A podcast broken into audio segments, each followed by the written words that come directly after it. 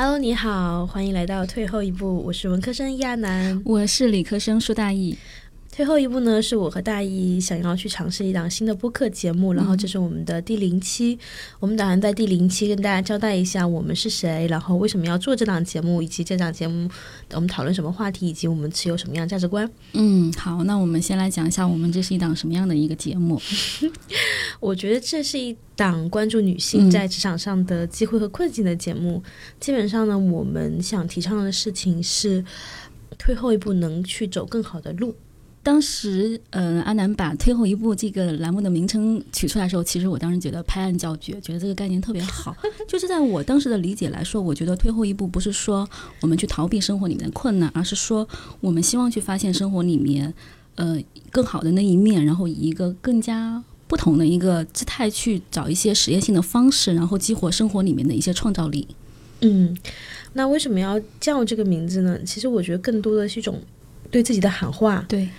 因为我曾经和朋友讨论过嘛，我曾经说，就是职场上看起来会有很多人，可能有的人很努力，有的人很油腻，有的人很鸡贼，有的人很清新。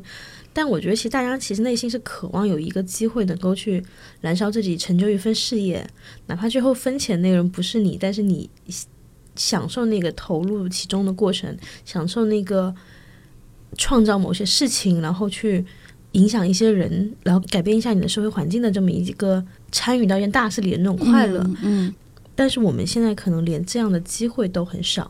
就难不是二零一九年的年度汉字嘛？嗯，就我发现说，在这样的环境下，我听到越来越多的朋友的公司可能要么有高层变动，要么是资金不对，要么就是把整个业务模式推翻重来。以前拍纪录片的，后来去拍广告片的。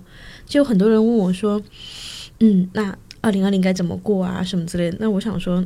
你可能就真的只能退后一步吧，对，因为曾经我们可能有很多的心血精力去扑在工作上面，然后去创造也好，去奉献也好。那当你和我们一样，可能也感受到了这些难的话，是不是可以跟我们一起来退后一步，然后去多花一点时间去思考，多花一点时间去学习，多花一点时间去与人连接，爱与被爱。甚至是多花点时间去更认真去玩，我觉得都挺好的。对，而且就是刚刚安南有提到二零一九年的年度关键词难，其实二零一九还有一个大家可能谈的很多的就是贩卖焦虑这么一个关键词。其实，在这个焦虑裹挟下，我真的有时候是说不清我是应该焦虑好还是应该不要去焦虑好。当我不焦虑的时候，其实我会产生另外一种焦虑，你就担心自己麻木了，担心自己是因为麻木，而不是因为自己真的不知道什么叫焦虑。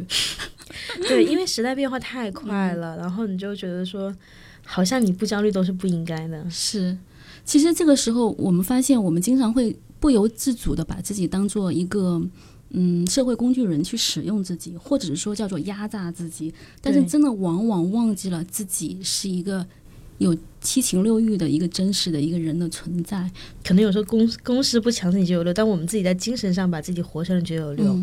所以我觉得说，我们今天说退后一步，他可能是真的是去照看自己，然后去充分的去感受自己的情感，然后去宣泄自己的情绪，然后去不管说是去欣赏周边的人也好，去连接更多的不曾发现的世界也好，还是去学习也好，其实说到根本上，我们是希望说我们去增加生活里面的一些深度，然后去体验被爱，嗯哼，以及去付出爱，嗯哼，最活的立体和多元一点嘛。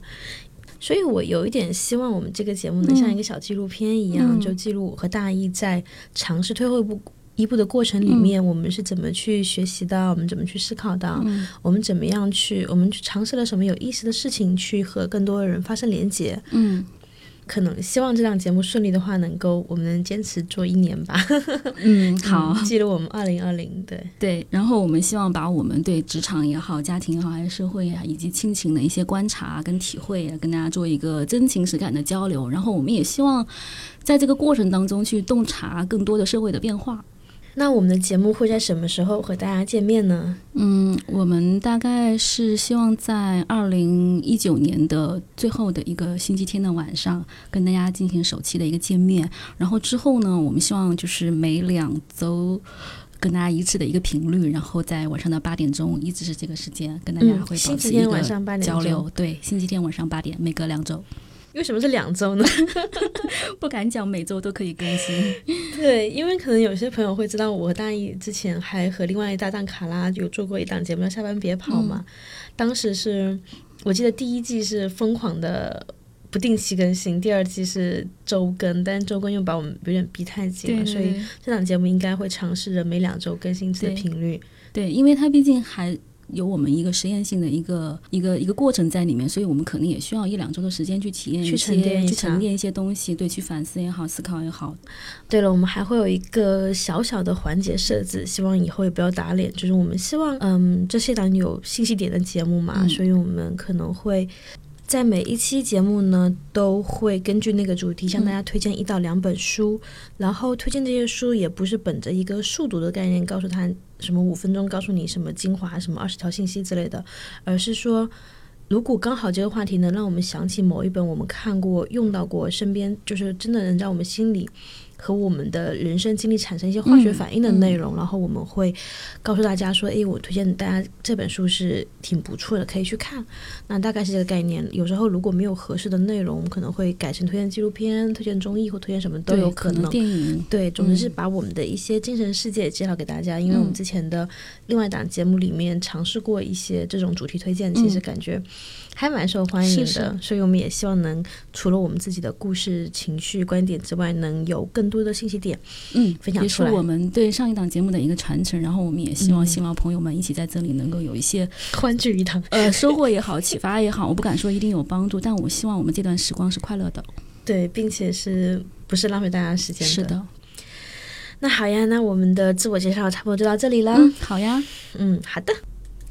那我们这期发刊词也也就是节目的说明书就先到这里了。我们的第一期正片应该也已经随我们的发刊词同步推出。那我们第一第一期讨论的话题其实是，呃，二零二零年该怎么过？嗯，那希望大家一起来听哦。然后有什么好的意见建议，请在评论区跟我们互动。嗯，如果你是下班别跑原来两期的听众朋友，请果断、迅速、迅猛的订阅我们好吗？嗯。